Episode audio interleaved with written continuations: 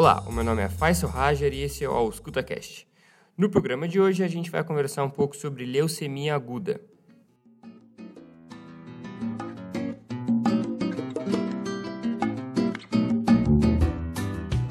As leucemias em geral são uma falha da medula óssea em que ela produz muitas células brancas, os leucócitos, só que de uma forma anormal, eles não são muito bem funcionantes.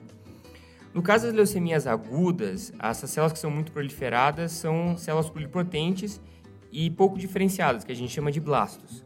Ou seja, são células que perderam a capacidade de se diferenciar.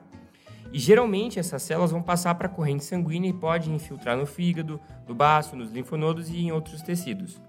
É uma doença relativamente rara, ela afeta, de 10, afeta 10 pessoas a cada 100 mil por ano.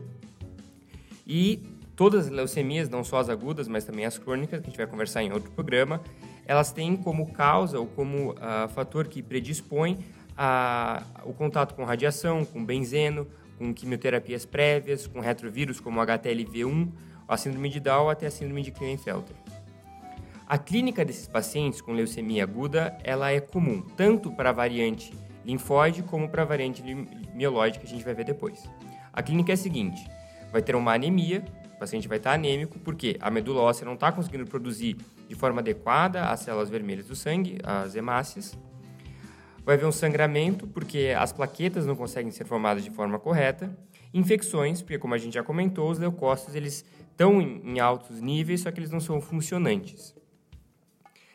A leucemia linfóide aguda, ou a LLA, ela afeta mais comumente crianças, por volta dos 7 anos, e ela se origina de células precursoras linfóides, por isso o nome, né? Leucemia linfóide aguda. Já a leucemia mieloide aguda, ela afeta principalmente adultos lá por volta dos 65 anos e ela deriva de células precursoras mieloides, tá? Mas a clínica desses dois pacientes vai ser muito semelhante, como a gente comentou, com anemia, sangramento e infecções. Uma das complicações da, da, da leucemia, por estar numa taxa muito elevada, o, as células brancas, é a leucostase. O que é isso? Quando as células brancas estão num nível tão elevado que elas mudam a viscosidade do sangue. Isso gera problemas vasculares. Isso vai gerar dor de cabeça, dispneia, confusão mental, inclusive hemorragias cerebrais.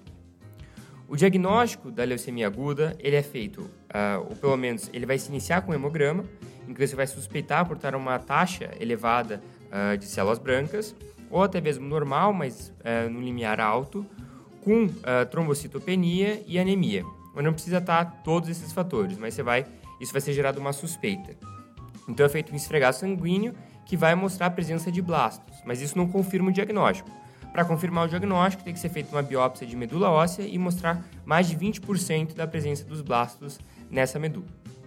Bom, tudo bem. Então isso faz o diagnóstico de leucemia aguda, mas a gente ainda não sabe se ela é da variante mieloide ou linfóide. Claro que a gente pode ir uh, para o fato de ser uma criança ou um adulto, mas isso não uh, confirma o diagnóstico.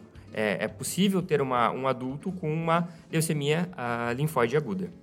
Para isso ser feito, tem que ser, tem que ser feitos alguns testes bioquímicos.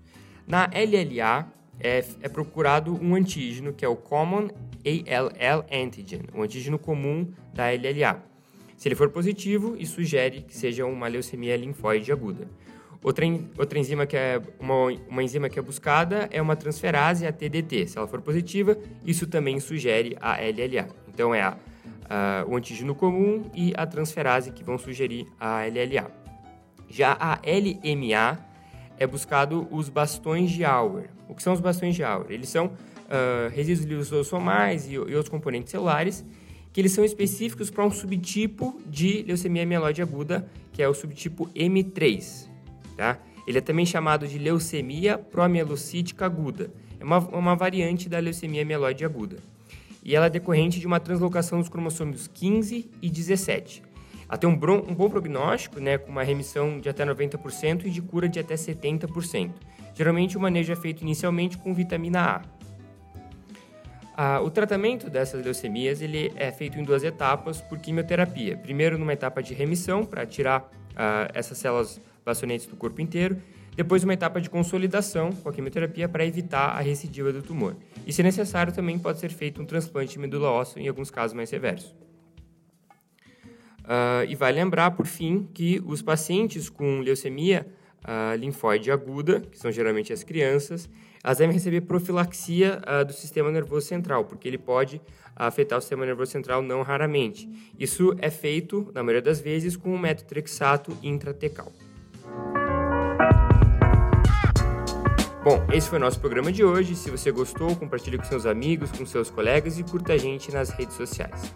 Esse programa foi feito por mim, Faisal Rajar, e pelo Nicolas Najar. Fique atento para o próximo Escuta.